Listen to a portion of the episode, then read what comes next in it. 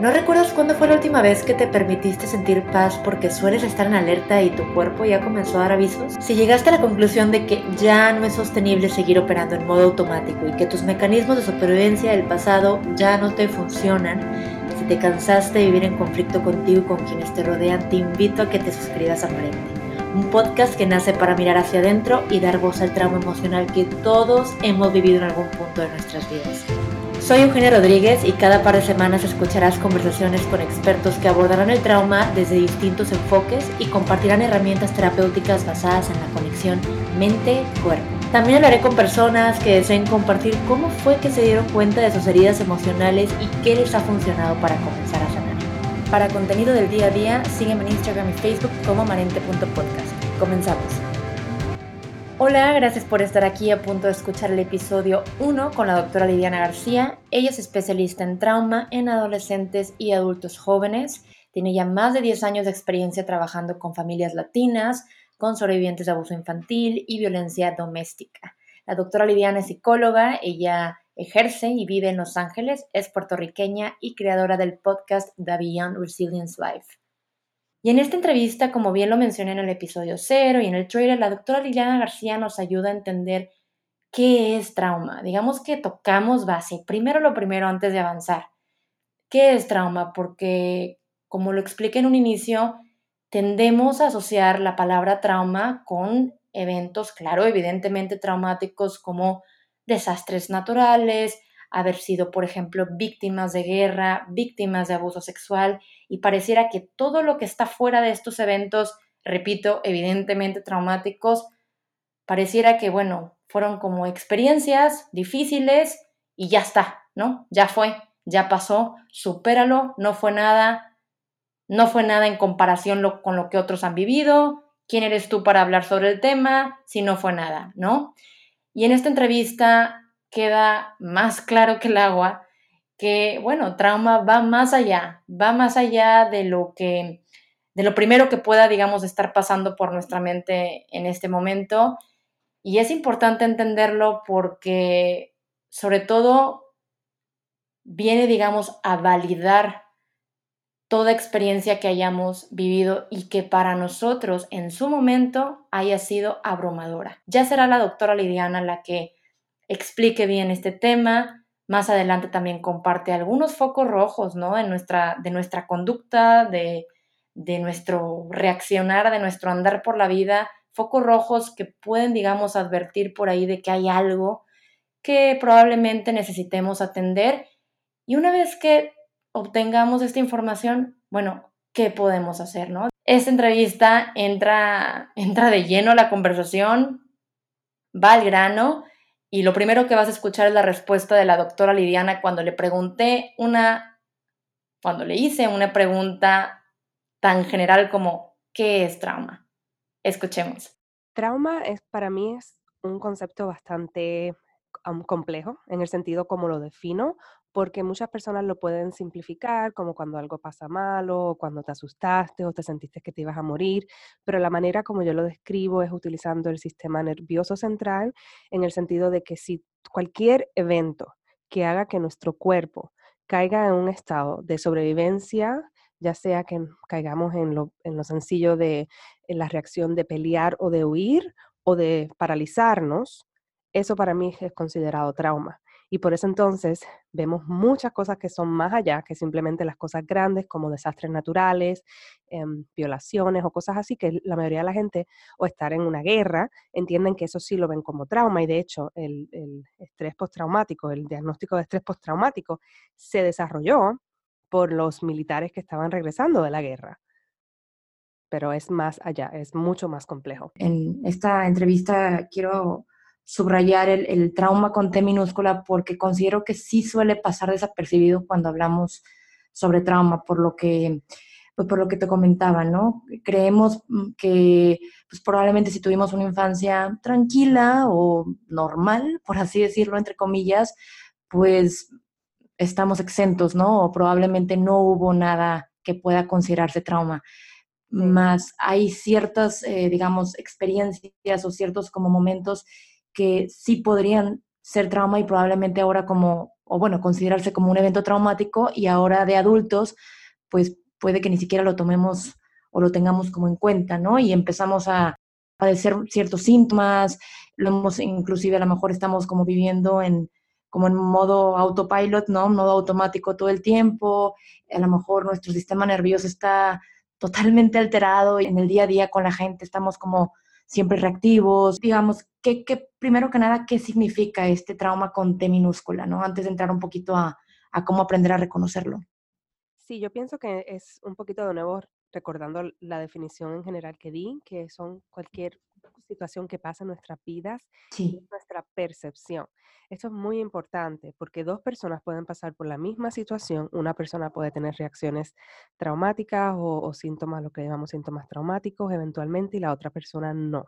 dependiendo de la percepción de cada uno y de las experiencias que hemos vivido, no solamente en esta vida, sino también existe el trauma intergeneracional, que es otra cosa. Pero en términos del trauma con T minúscula, son cosas, y déjame dar ejemplo, quizás así puede ser más fácil para poder entender, son cosas como transiciones en la vida, porque hay personas que toman las transiciones bien difíciles o se les hace más difícil adaptarse a nuevos cambios, cosas como pérdidas de trabajo, em, que, no, que no se nos ah, valide nuestro punto. Esto pasa mucho en la niñez en la cultura latina eh, muchas veces el valor más importante es que los hijos no terminen en la droga o en el alcohol, que se hagan una profesión y que tengan su familia. Y es una cosa muy bonita, pero muchas veces en ese afán de crear que ese niño o esa niña no terminen en situaciones así, la manera que crían puede ser un poco más dura, como con mucha crítica, con mucha, em, lo que hoy día acá en Estados Unidos se llama Em, abuso verbal, que es mucha crítica, el regañarlos fuertemente, el tono de voz. Esto es bien importante, especial para niños chiquitos y para adultos también. El tono de voz fuerte es un estímulo que cualquier persona puede reaccionar. Nuestro sistema nervioso está hecho para reaccionar a sonidos fuertes. otra cosa puede ser separaciones, divorcio, el, como le había dicho, que le ignoren, que le molesten, el bullying, que, haya acoso. Todas esas cosas que quizás no se ven como que fue la guerra o, que hubo un terremoto o un huracán, son cosas que pueden impactar y muchas veces también me gusta traer lo que es, hay personas que lo añaden en el trauma de la letra diminutiva, pero también puede ser separado como el trauma complejo o, o acumulado y estas son cosas como el racismo, el colorismo, la mm. pobreza, la discriminación, que la persona tenga discapacidad física y siempre sea burlado o que siempre sea tratado diferente. Y algo bien importante que nos aplica mucho a nosotros como latinos es la colonización y el efecto de que nos hayan venido a invadir nuestro país y que nos hayan sacado nuestra cultura, todas esas cosas y que nos sigan tratando de cierta manera, son cosas complejas y acumulativas que siguen ahí afectando una vez que, estamos ahora, ¿no? Que, en, la vida adulta, no sé, considerando a partir de los veintitantos años que ya sea que vivas aún con tus padres o no, vivas en pareja o no, ¿cómo podemos comenzar a identificar eh, pues las diferentes formas, ¿no? En las que, por ejemplo, cómo, se, cómo, cómo, el, cómo el trauma en la niñez comienza a verse reflejado en la vida adulta, porque pues podemos a lo mejor eh, habernos adaptado por mucho tiempo, como tener estos mecanismos de supervivencia, de, funcionar de cierta forma o comportarnos de cierta manera y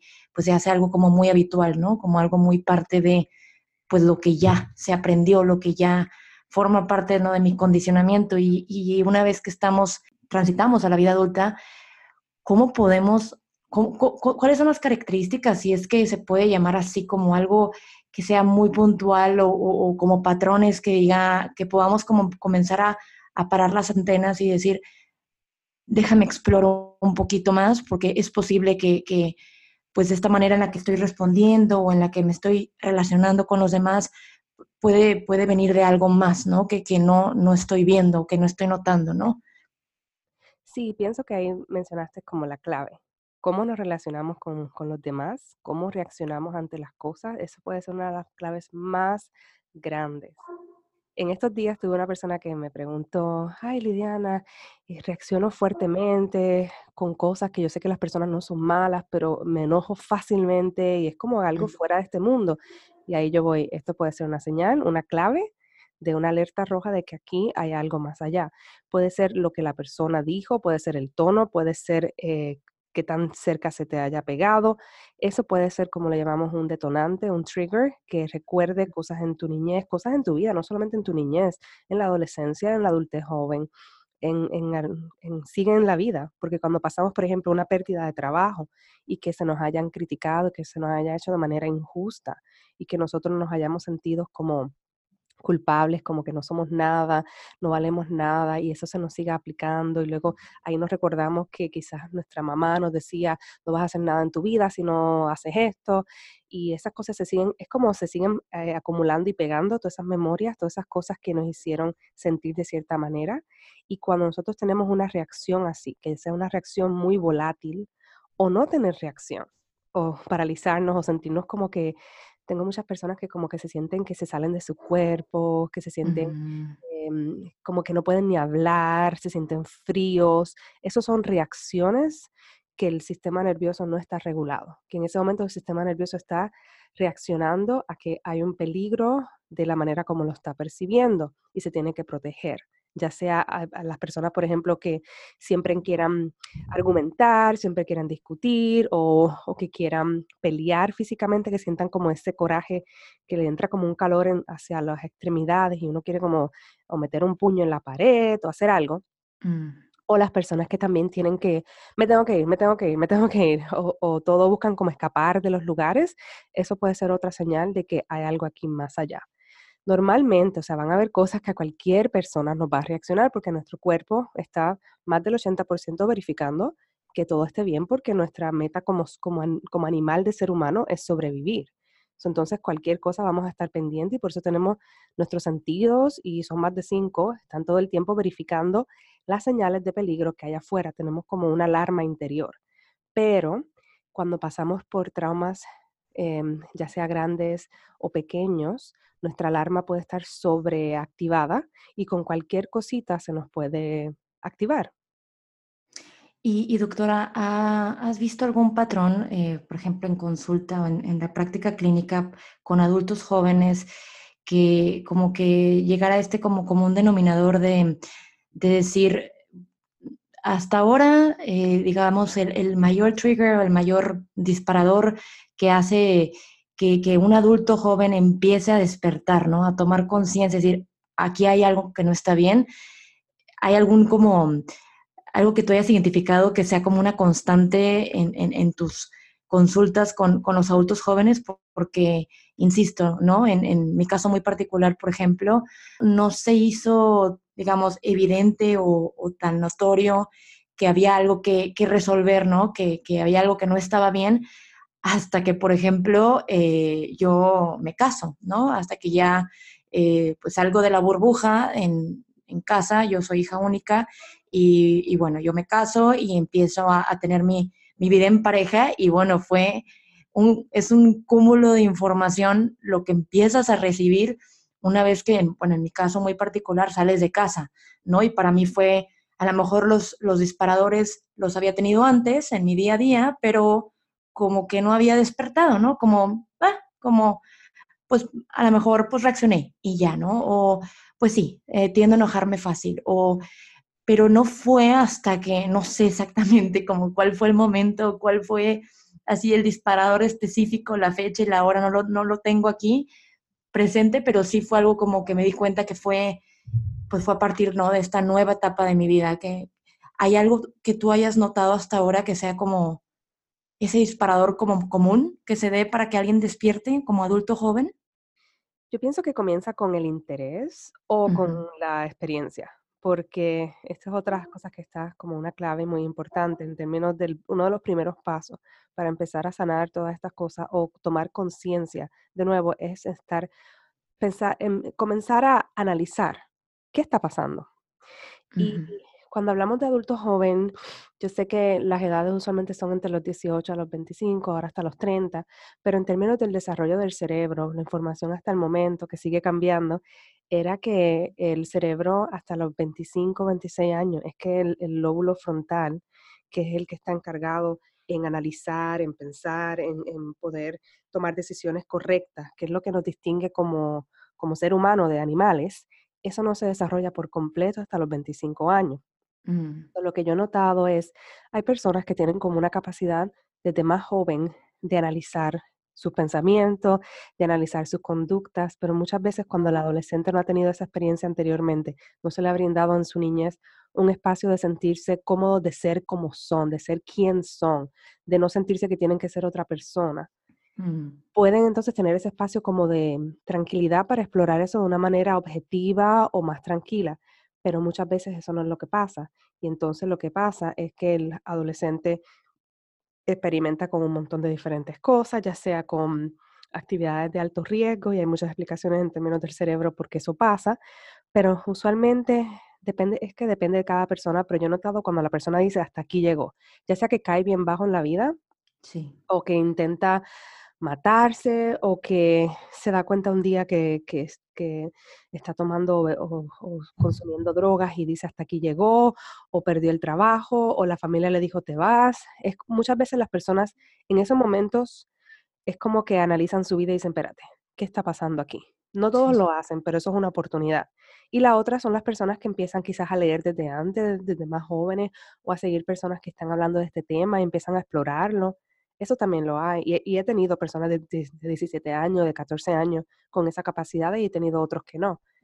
Pero mm, yo pienso que es esas dos circunstancias, ya sea que tengan el interés o que estén cayendo bien bajo en su vida y que digan aquí pasa algo. Muchas veces perdemos muchas cosas antes de empezar a analizar qué pasa aquí. ¿Seré yo? Perdemos las relaciones, el trabajo. Por ejemplo, y una vez que nos hacemos conscientes de que, em, bueno, hay dos casos, ¿no? Tanto el que ya se hace consciente de que, eh, por ejemplo, hay un trauma no resuelto, ya estamos detectando cuáles son nuestros disparadores como comunes, incluso de dónde viene todo, pero ¿qué sugerirías que hagamos con esta información? Porque sí, eh, sé que hay como una gran diferencia entre, ok, ya estoy consciente y ya tengo la información en mis manos, pero ahora qué hago con ella, ¿no? Eso es por un lado quien, quien quien digamos ya, ya tomó conciencia. Y por otro lado, a lo mejor como una, como una segunda parte es qué decirle a quien a lo mejor en, en, su momento no ha tomado conciencia, pues no sé, digamos, si estamos del otro lado y, detectamos que una persona está como o muy reactiva o ya, ya notamos que es algo que viene de por años, ¿cómo podríamos hacer este acercamiento para despertar o intentar despertar su interés para que, se atreva como a explorar, ¿no? O sea, como que son dos casos. Por un lado, el que ya despertó y por otro lado, si uno en, su día a día, en su relación con, con, el otro, detecta que o quisiera como hacer este acercamiento para ayudarle o hacerle ver algo, ¿qué sugerencia nos darías? En el primer caso, la persona que, que toma conciencia puede ser muy fuerte tener, eh, ver eso, yo pienso que a mí desde pequeña vine como con ese chip de poder tener esa capacidad y en parte eh, sigo analizando y creo que en parte es por mi crianza, pero mm, hay veces que yo quisiera no tener conciencia de cosas, porque muchas veces la información puede ser muy abrumadora y la persona puede caer en una depresión o irse a mm. suicida.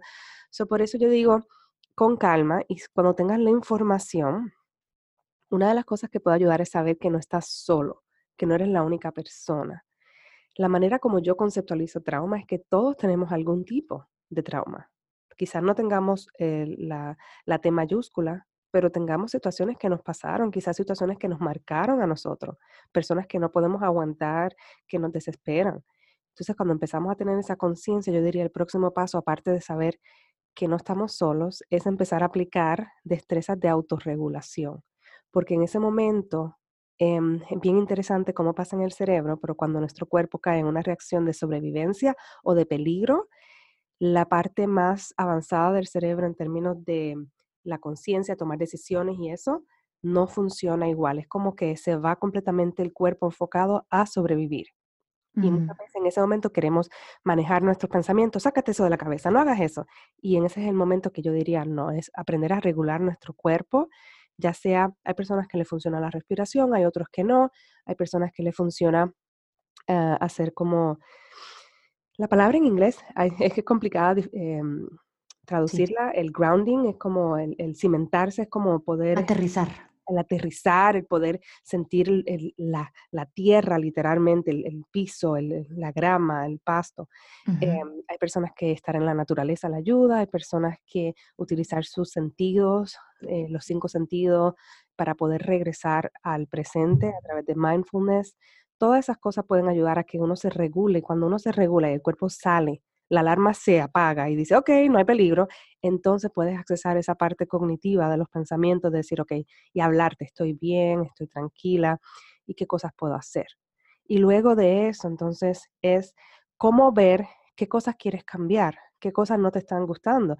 Si estás dando cuenta que a partir de esa, de la concienciación que tuviste y te das cuenta que sigues continuando esos patrones o siguiendo esas relaciones, pues entonces empezar a ver qué cosas puedo cambiar qué, qué, qué boundaries, qué, em, ¿cómo se dice boundaries? Eh, límites puedo poner en mi vida, ya sea con personas, quizás puedo ir a ese lugar, pero no estar siempre como hasta el final, sino decir voy a estar cierto tiempo, o mm, separarse un poco de algunas cosas que no están ayudando y ahí, y ahí, comienza ese otro paso de los cambios en la vida.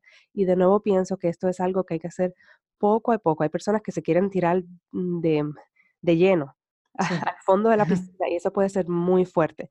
Y tampoco puede necesariamente ser algo que pueda ser sostenible. Entonces, ¿cómo pensar en cosas pequeñas? Como quizás utilizar la meditación, la oración, el escribir en un diario sobre qué, quién es esa persona que te está em, cambiando. Por ejemplo, en este momento yo he estado trabajando mucho en mi vida en cómo yo aprender a expresar quién yo soy, porque a mí me criaron de una manera en la cual por el, fue todo por, con un buen interés. Y esto es otra cosa, el perdonar, esto es otro de los pasos, pero más adelante. Pero ellos lo hicieron con el interés de darme la mejor vida para mí, pero me criaron de una manera que yo tenía que sobreanalizar todo, sobreanalizar eh, cómo yo hacía sentir a las demás personas, si los estaba molestando, eh, todas mm. esas cositas. Y eso hace que entonces cuando yo vaya a tomar una decisión, me siento como en una disyuntiva en el medio, porque tengo mis necesidades, pero también estoy pendiente de las necesidades de la otra persona.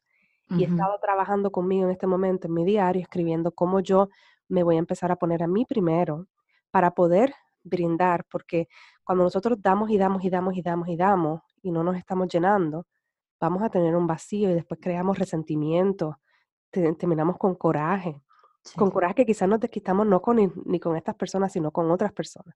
Entonces, esos son, hay muchos diferentes pasos, pero en general, le, para, para recordarles y repetirle, regularse, buscar maneras para regular su cuerpo, empezar a escribir esas características que quieres cambiar y enfocarte más en lo que tú quieres, en, en, las cosas que quieres ser, no las que quieres quitar. Y a mí me gusta la fórmula de primero ser, hacer y tener versus mm. tener, hacer y ser. Y a lo que me refiero es quién tú eres, más de qué es lo que haces y más de qué es lo que tienes. Eso para mí, eso es como yo trabajo cuando estoy escribiendo en mi diario, quién yo soy. En, inglés, I am being, I am being, todo el tiempo.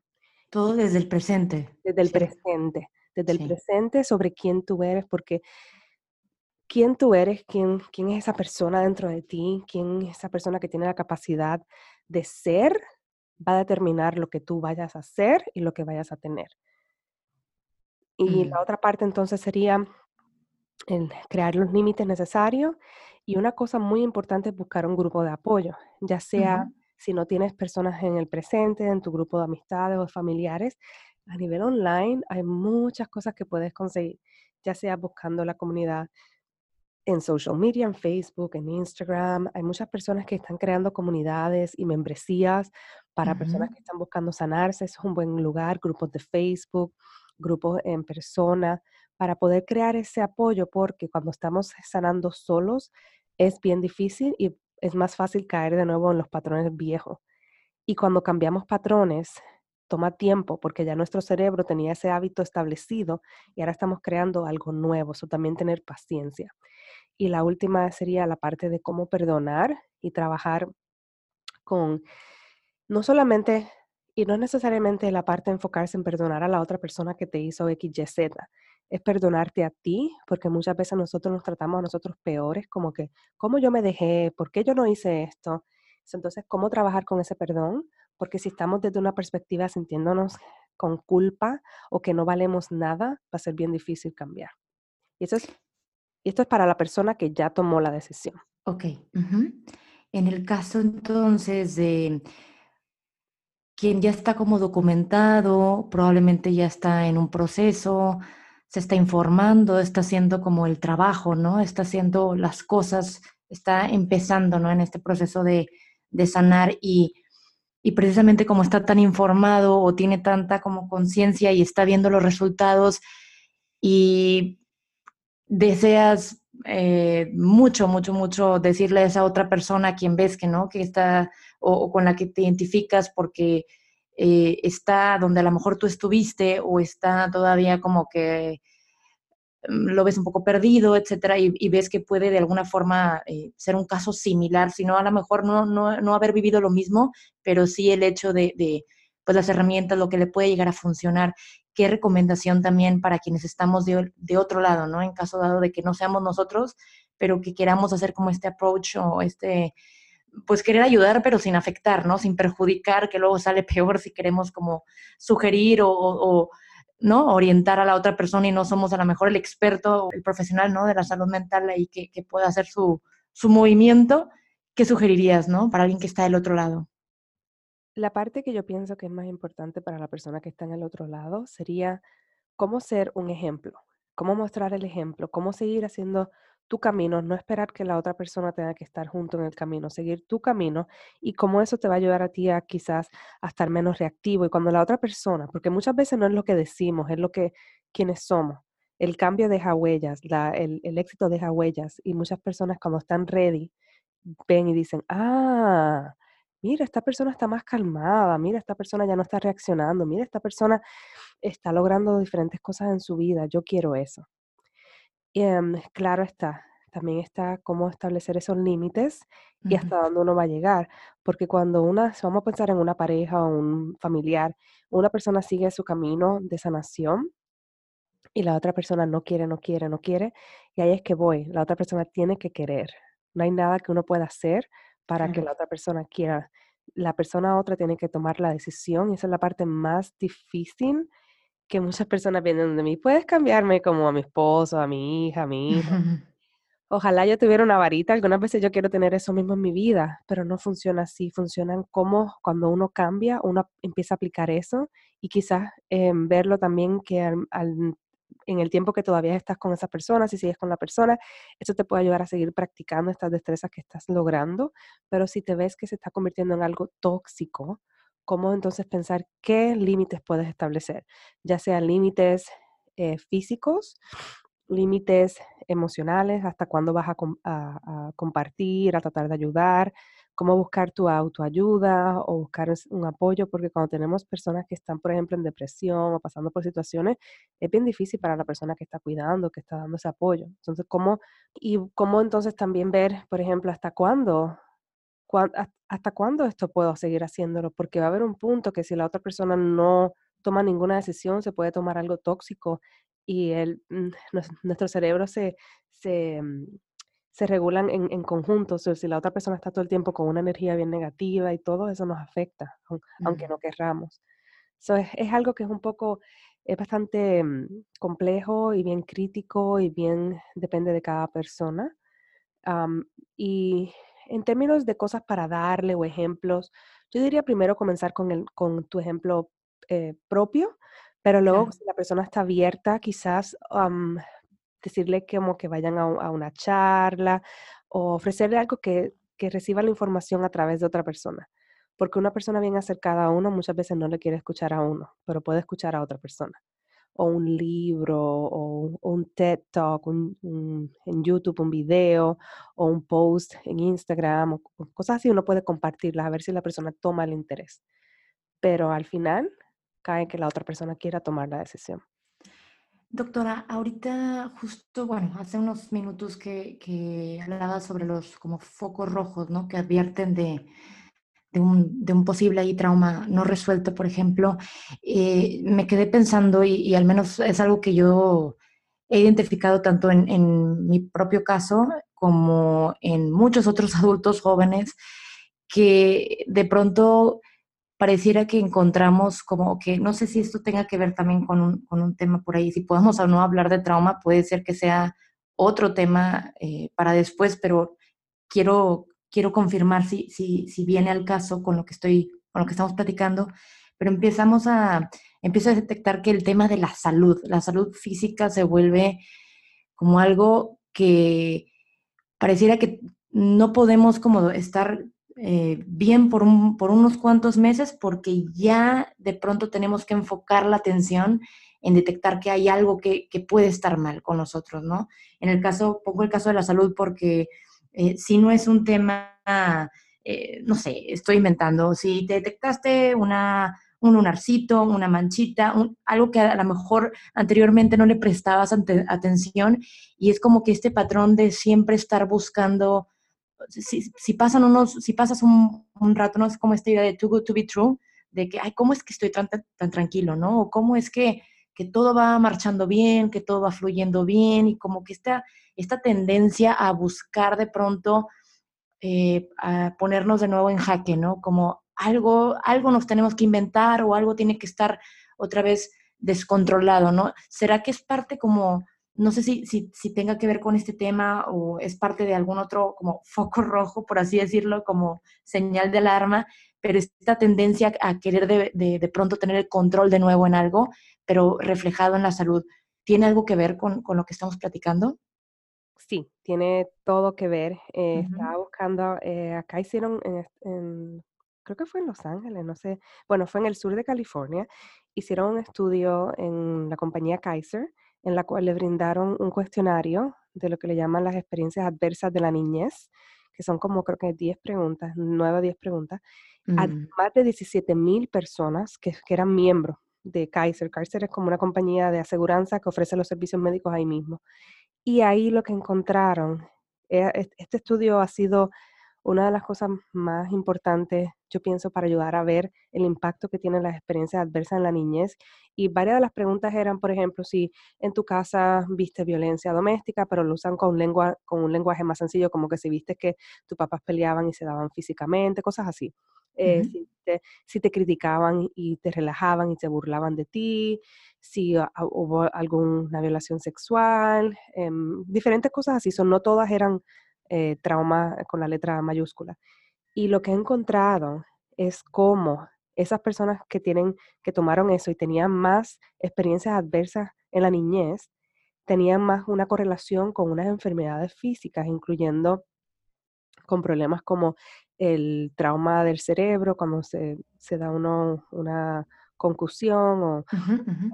encontraron el aumento en depresión, ansiedad, suicidio, en PTSD, encontraron también que terminaban muchas veces en embarazos no deseados, en complicaciones, en pérdidas maternales, ya sea del, del bebé cuando nació, en más correlación con el VIH, con cáncer, con diabetes, con el uso de drogas y alcohol y con una educación y un nivel económico más bajo. Y la parte que quería traer aquí es la parte de cáncer y diabetes, porque estos dos se consideran como unas enfermedades crónicas y muchas veces antes eso se, se, siempre se pensaba como que es algo físico, es algo genético, es algo de la familia. Y verlo de esa manera, que las personas que tuvieron experiencias adversas, y creo que lo medían con 5 más, creo que son 10, 5 más o algo así, tenían más correlación con cáncer y diabetes, que es algo físico. Entonces sí, somos todos un cuerpo, mente y alma y las cosas que no pasan a nivel físico, y recuerda que la, mi definición tiene que ver con el sistema nervioso, sobre cómo reaccionamos. Y lo que pasa es que cuando nosotros reaccionamos mucho ante un peligro que nosotros percibimos, nuestro cuerpo crea inflamación para poder defendernos. Nuestro cuerpo libera unas hormonas y unos neuroquímicos que ayudan a tomar alguna decisión. Pero si es como estamos todo el tiempo, el, el cuento del, del león, del es del león, del lobo y de la oveja. Si estamos todo el tiempo pensando que, diciendo a la oveja, ahí viene, ahí viene, ahí viene, ahí viene, estamos creando una sobreinflamación y la inflamación está relacionada con muchas enfermedades crónicas, dolores y en los latinos muchas veces sentimos dolor de estómago o le llaman lo de mis nervios, como estamos como que temblean, como tembloroso, ansioso, como nervioso, más bien las palabras que utilizamos.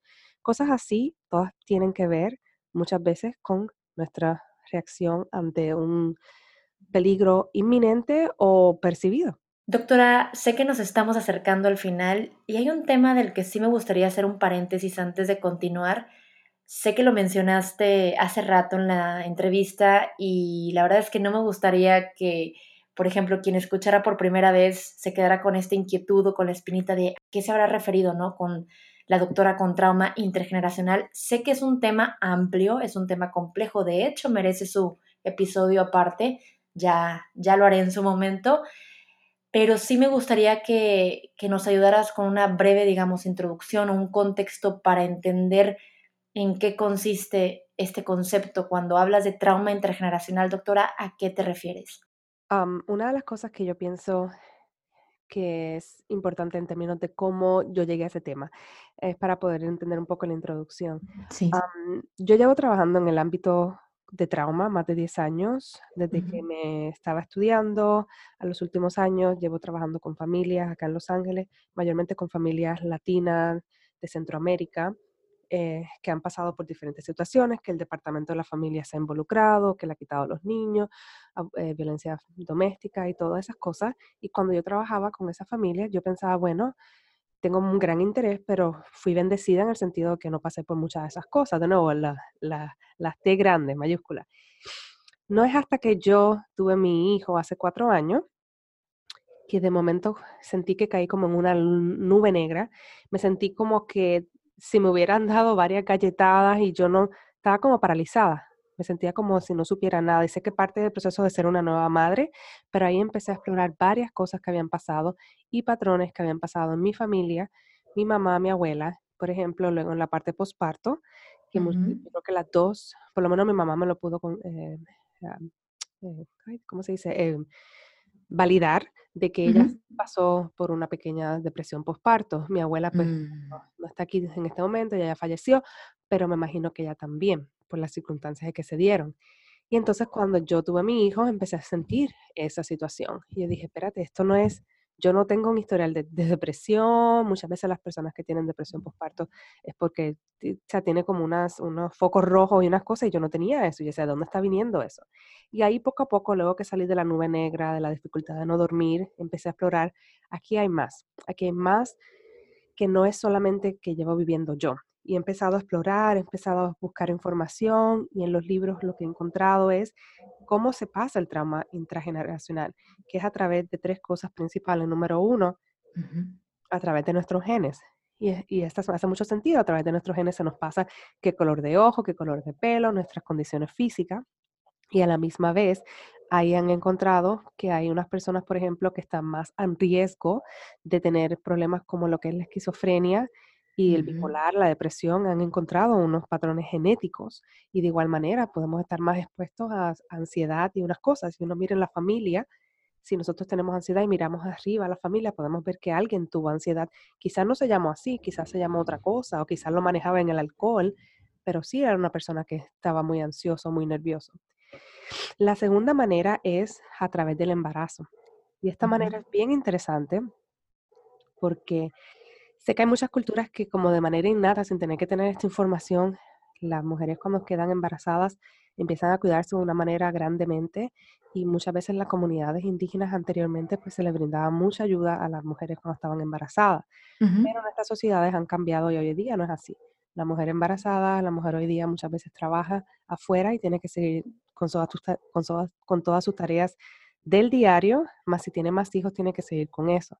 Y las experiencias que pasaron no solamente cuando están embarazadas en términos de problemas que estén pasando, sino también, y esta es la parte que es bien como, uh, cuando se le dijo, me dijo, wow, el feto desarrolla de la mujer, del el, el, hembra, desarrolla todos los óvulos que va a tener antes de nacer. Y eso pasa alrededor de, creo, de los 3, 4 meses de gestación. Eso entonces, yo sé que yo soy la combinación de un espermatozoide y un óvulo, pero el óvulo que parte es parte de quien yo soy, de donde yo salí, ese óvulo ya estaba en mi mamá cuando mi abuela estaba embarazada de mi mamá, como a los cuatro meses de embarazo en adelante. So, por eso dicen que lo que Mm, nos pasó a nuestras abuelas, desde la, de la línea maternal, muchas veces tenemos muchas características muy parecidas a nuestra abuela. Entonces, Guau. ¿cómo ya?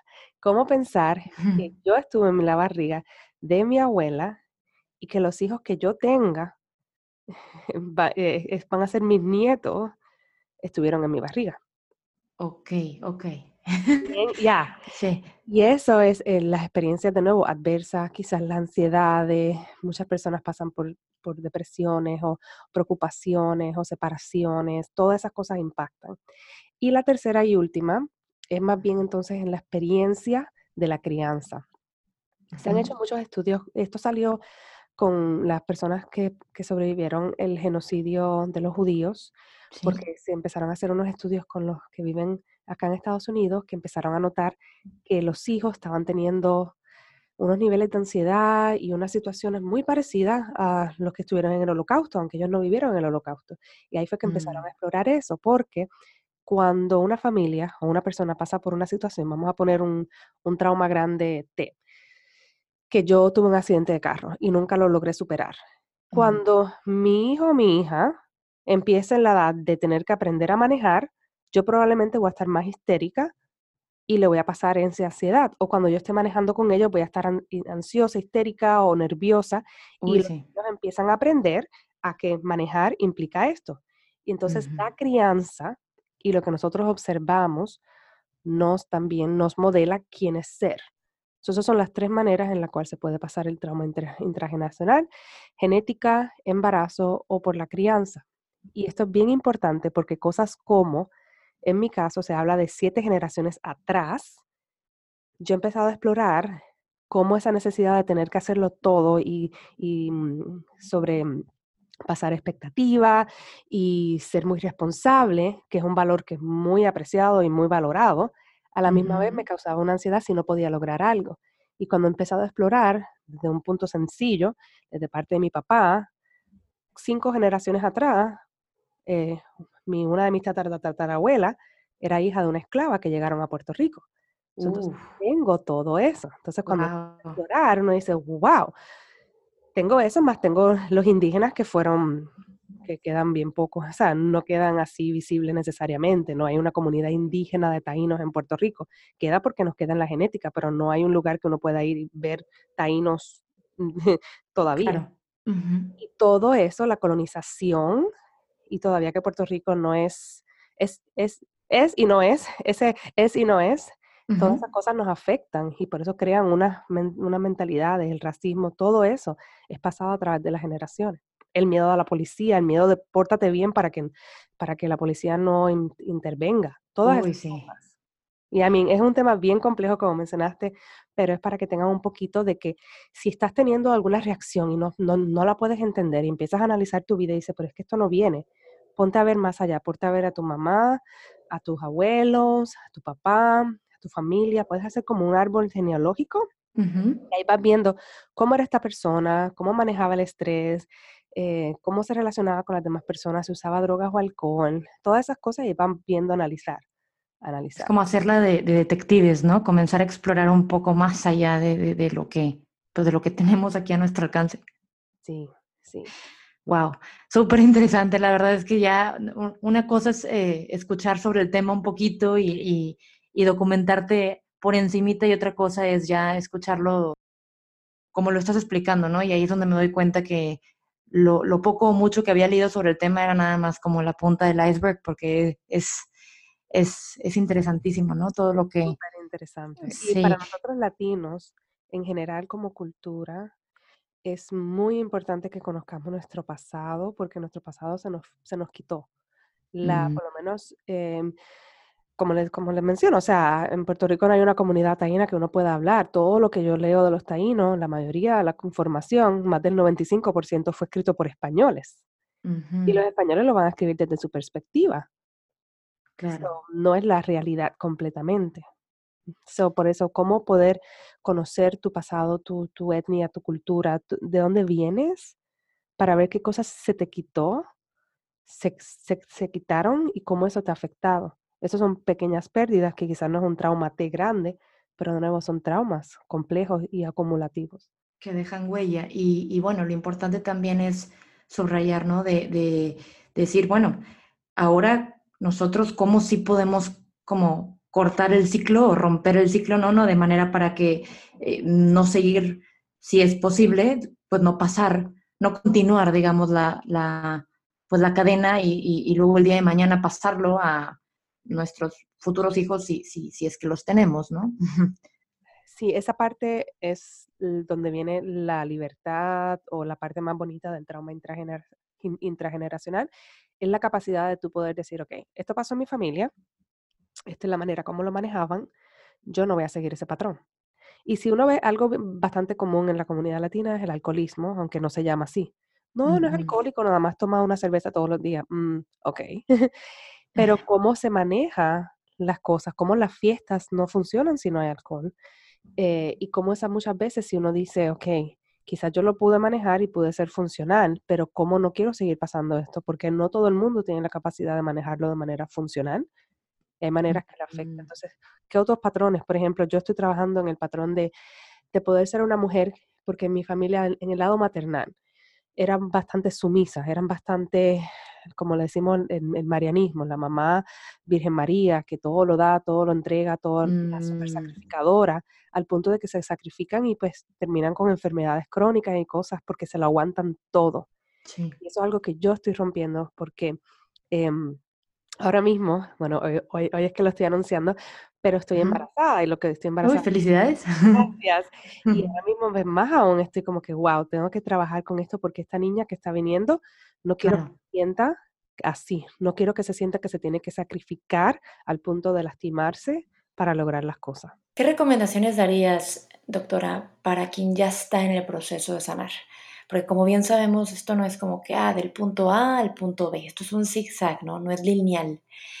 Y de pronto puedes estar muy bien y luego, híjole, como que parece que sientes que como que vas a, empezar de nuevo, ¿no? Entonces, para quien ya inició, para quien está en el proceso, ¿cuáles son tus recomendaciones, doctora? Comenzar a pensar que no es, no es un destino, no es como que llegaste a un lugar. Y van a haber unas, unas huellas de como que, uh, logré esto. Pero el sanar los traumas o, todo esto es un camino que se acaba cuando nos morimos. Si lo vemos desde ese punto de vista, versus tengo que lograr superar, superar esto ahora, siempre van a seguir saliendo cosas. Siempre que uno supera una cosa, aparece otra. Entonces, verlo como que estamos todos en este camino, y entonces, ¿cómo uno explorar cuál es el propósito de tu vida? Ahí te puedes amparar la parte espiritual o lo, que, lo religioso, lo que quieras utilizar, de cómo entonces eh, explorar de que nuestra vida en parte es para nosotros superarnos y para poder mejorar nuestra vida y, dar, y ser un ejemplo para los demás, si tenemos hijos para nuestros hijos, para parar unos patrones. Pero aunque usted no tenga hijos, usted puede parar unos patrones porque usted se puede involucrar en, en actividades benéficas, en actividades para eh, apoyar los derechos de ciertas poblaciones, todo eso ayuda y las generaciones cambian, cada generación está cambiando lo que es la vida en general. Entonces, ¿cómo verlo como un camino y no un destino? Segundo es un día a la vez. Súper gentil y dulce con uno mismo porque esto es difícil, somos humanos, y sé que muchas personas de manera espiritual o religiosa ven como que tenemos unos dones y podemos como conectarnos y tener, hacer milagros y cosas, pero somos todavía humanos, tenemos carne, tenemos un sistema de alarma interior que va a reaccionar ante cosas que algunas veces no lo podemos ni entender y no lo podemos controlar. Tenemos que parar de pensar que queremos controlar nuestro pensamiento, nuestra mente, nuestras emociones. Es más bien cómo manejarlo y poder regularnos para entonces no quedarnos ahí estancados en esa reacción, en esa emoción, en ese pensamiento. Otra cosa es buscar apoyo en grupos, buscar gente que uno siga. En este momento, por ejemplo, la manera que yo utilizo mi, mi Instagram, muchas veces es que las personas que yo sigo son personas que están todas en este ámbito, hablando de, diferentes maneras, y cuando me, cuando me conecto y miro los posts, es como si estuviera recibiendo un grupo de apoyo sin, sin que ellos, o, como unas clases de, de, ayuda personal, sin que ellos necesariamente lo sepan. O sea que hoy día es súper mucho más fácil poder eh, conseguir ese, esa información con el Internet, hablando con otras personas, con podcasts. Los podcasts, hay miles de podcasts, hay muchos que tienen mucha información buenísima para saber que no estás solo y saber que esto es un día a día. Y lo otro que me gusta, me gusta mucho la doctora Nicole Lepera. Yo la entrevisté, pero el episodio que hice con ella, ella no habla español, se tuve que traducirlo yo, pero es, ella habla mucho de la filosofía de un día a la vez, comenzar con algo pequeño, que pueda ser sostenible, no comenzar con voy a hoy a meditar una hora y a escribir una hora en el día. No, comenzar con cinco minutos, un minuto y tratar de ser consistente para poder crear cambios que, que duren. Porque si uno se tira de lleno y, y transforma su vida, a menos que haya una situación física, obviamente eso es algo diferente, pero si uno quiere empezar este cambio o algo así, suave, pequeño y consistente. Es lo que llaman como este small daily promise, ¿no? De chiquitín. Sí. chiquitín y poco a poco vas a sentirte con más capacidad y quizás puedes añadir más. Van a haber momentos en tu vida que van a pasar situaciones, porque eso es lo que se llama hacer vivir la vida, em, situaciones que van a pasar, que quizás vuelves a, vas a sentirte que vas a caer y quizás caes, pero si ya has practicado esto, va a ser más rápido volver a, a, mm, a caer en, en, el cauce, en el, en el, camino. Va a ser más rápido porque vas a tener los recursos. Doctora, ¿dónde te podemos encontrar? Una vez que ya, ya escuchen este episodio y quieran saber más sobre ti, ¿a dónde van? Sí, yo diría Instagram es el mejor lugar.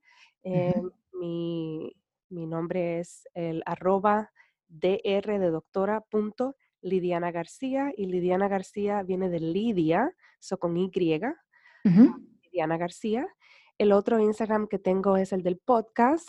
Em, hasta ahora, el de Lidiana García lo estoy haciendo un poco más en inglés porque se me está complicando la traducción. Ah, toma mucho más tiempo. Pero The Beyond Resilience Life, ese es el otro handle. Pero si entra a Lidiana García, puede verlo en mi, en mi bio. Ahí puede ver el otro. Ese otro sí que es bilingüe y mi podcast es bilingüe. Y el podcast se llama en inglés The Beyond Resilience Life y yo lo traduzco en español viviendo más allá de la resiliencia. Y ese podcast lo puede conseguir en iTunes, en Google Play, en Spotify y en Stitcher. Y cada episodio es en español y en inglés. El Season 1 se acaba de terminar, pero tiene toda esta información de trauma básico eh, en la parte de relaciones, o, con un quiropráctico, con una maestra espiritual, para verlo de diferentes, eh, diferentes puntos de vista. Súper, muchísimas gracias doctora. ¿Quisieras agregar algo más, Liliana? Quiero terminar con, la esperanza, con la esperanza de que aunque toda esta información puede ser que sienta un momento abrumadora y créeme, la entiendo porque yo me he sentido de igual manera muchas veces, pero sí hay esperanza de que usted pueda empezar a sentirse mejor.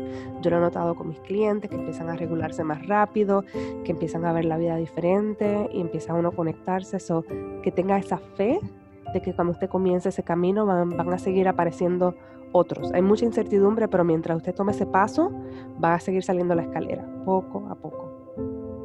Gracias por escuchar Marente. Si este contenido te fue útil y pensaste en alguna persona a la que consideras que le puede ayudar, por favor comparte este episodio y suscríbete en Spotify, Google o Apple Podcasts. Por lo pronto, sigamos la conversación en Instagram y Facebook como marente.podcast y si hay algún tema del que te gustaría que hable o te gustaría compartir tu historia sobre cómo fue que te diste cuenta de que había algo que atender y qué te está funcionando ahora, escríbeme a marente.podcast.gmail.com o contáctame en redes, porque al igual que tú, yo también estoy buscando herramientas para sanar.